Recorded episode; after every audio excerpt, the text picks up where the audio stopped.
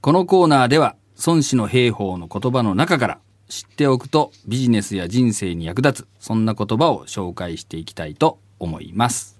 この番組ではウィズコロナアフターコロナというテーマにいつも注目していますよね。そうですね。はい。そして実は私の趣味というのが居酒屋さん巡りなんですけれども、そうなの？今日はね、そんな趣味なの？はい、そうなんです。今日はその二つが合わさった記事を見つけたということで、はい、えー、新型コロナウイルスをきっかけに客足が遠のいてしまった居酒屋が、うん、新しいお客さんの開拓にチャレンジしているそうなんですよね。はいはい、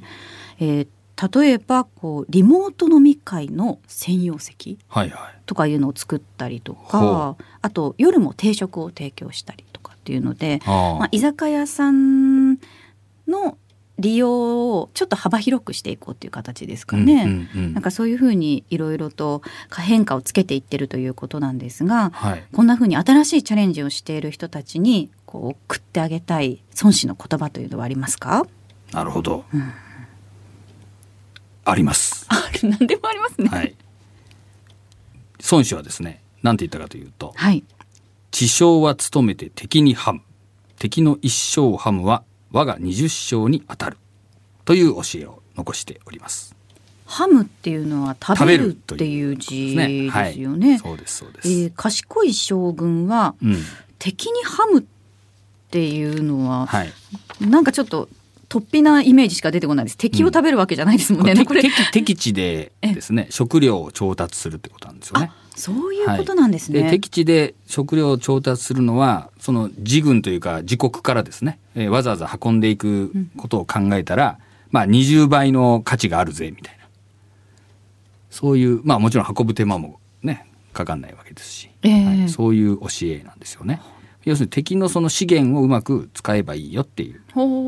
話なんです。なるほど、はい、やっぱりこう当時はね、うん、やっぱ食料っていうのかなり大事でしたよね。戦いの中では、まあ、まあ今もそうだけど。あまあそうですね、うんやっぱりその戦う時はそのロジスティックスってやつで、うん、やっぱりそのこう物資をどう供給するかで、まあ、つい戦うところばっかりね目が行きがちなんだけど、まああのに太平洋戦争の日本軍もよく言われますよね。兵隊だけ送って物資が供給できなかったじゃないかみたいな話があるわけなんですけども、はい、やっぱりもう当然そこがないと武器とか食料がなければ、敵国に遠征ができないわけですよ。だからそのわざわざそれを運ぶことを考えたら、うん、うまく敵地で調達することができる方がいいわけなんで、うん、まあ、そういうことを常に考えろっていう教えなんですよね。これがさっきの話とどうつながります、うん、そうそう。ほっといたらつながらないじゃない、はい、なのでこれをこうですね、えー、現代にぐっと持ってきて、うん、えー、21世紀にこの孫武がいたとしたら何て言うかというとですねやはり敵の資源をうまく使えっていうことが言いたいわけなわけ、うん、何でもかんでも自前で調達しなくてもいいよと考えると何かっていうと例えば、えー、同業他社でもいいしまあここで今回のまあ今の話で言うと大切な異業種ですね。例えば居酒屋さんが他の居酒屋さんのいいところを真似るというよりは他他業種でやってることを取り入れたらどうかとか。まあ、そういったことですよね。居酒屋さんが例えばオンライン飲み会をするっていう、オンラインなんていうのはちょっと離れてますよね。うん、IT を使うとかいうのは離れてるわけじゃないですか。だけど、はい、実際にはオンライン会議、オンラインミーティングみたいなのがあるよと。これは他業種の話ですよね。うん、で、うちは居酒屋なんだから、そんなオンラインとか IT とか不得意だしね。そんな知らんと言っていると、こう敵にをはむことができないわけですよ。だけど、今までは全然関係ないと思ってたんだけど、待てよと。それがうまくいくならいやうちに取り入れてみたらいいんじゃねえの、うん、とこう考えるっていうことですね。あ大事なことですよねでもすごくそれって。まああのー、なんて言うんでしょうかね。うんえー、何でもかんでも自前で考えるって言っても研究開発でも何でもそうなんだけど、うん、ゼロから全てを考えてる人なんかいないわけですよ。ノーベル賞を取る人たちだって基礎研究とか他の人の研究があってノーベル賞級のまあ何かしらの発見があるわけで、ゼロから全て考えてるわけじゃないわけですよね。だからビジネスにおいても当然、あの他の会社とか他の業界でうまくいってることをうまく取り入れていくっていうことをね、柔軟に考えていけばいいんだけど、やっぱりどうしてもそのドメインという発想があって、やっぱり何屋さんかっていう発想がどうしてもこう強すぎて、特に異業種のいいところを取り入れるっていうのがね、やっぱりなかなか難しいんですよね。あ確かにやっぱりこう考えつくのは他の居酒屋さんが何をやってるかとか、うん、考えるそうそこになっちゃいますけど、ね、どうなるかというとそこで結局同業者同士がまた血みどろの戦いをすることになるんですよね、うん、そうじゃなくて他の業界のやってることを持ってくるっていうことがねまあ、より重要な気がしますけどもね。そう考えるといろんなところにやっぱり自分の業界だけじゃなく他の業界もアンテナを張っていろいろ見ておかなくちゃいけないですよね。そうですね、うん、ついついね、まあ、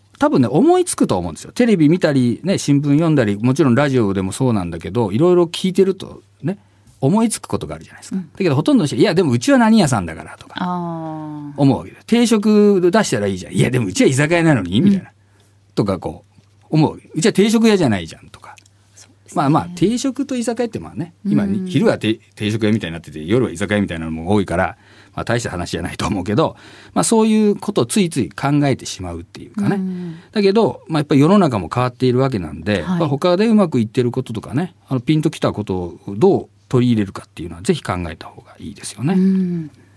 でもそれはこうビジネスだけじゃなくて自分の人生とかにも通じていきそうなことですね。まあそうですね。やっぱりこう、うん、えー、自分はこういう人だからとあんま限定的に考えずに、うん、他の人とかねいろんなこう異分野の人とか。そうですよね、はい。まあ、ダイバーシティじゃないけど、うん、まあ、そういうものをいろいろ取り入れていくっていうことだと思うんだけど、はい、はい、まああのね、まあ、もちろん丸パクリしてただのモノマネをやったんじゃ意味がないけどやっぱちょっとそこでひねってえやっぱりそこに居酒屋ならではのこう工夫があるとか。自分らしさを出していく、うん、だオンライン飲み会も家でやったってオンライン飲み会なわけだけどやっぱりそれが居酒屋でやることによってもっとこういう価値があるよっていうことさえ言えればね、うん、やっぱりそこには一定のオリジナリティがありますよね。生ビールが飲めるっていうだけで、いいですけど、ね、で自分でいちいちね 次に行ったりとか取りに行ったりとかしなくても曜日は来るわけだし、えー、はい、そうですね、まあ、そういう意味で言うとそれはいいかもしれませんね。だからまあそのためにももうちょっとこうブースっぽく仕切りを作ってみるとかね、まあ、そんなやったらいいかもしれないんだけど、まあ、そうやってこう設備を整えればまたそれも差別化になりますよね。なるほど。全部が全部一からやる必要はない。そうそう。よそでうまくいってるのをうまく取り入れていくっていうですね。それは敵にハムと。考えたらいいですよっていうことですね。今日も大変勉強になりました、はい、ありがとうございました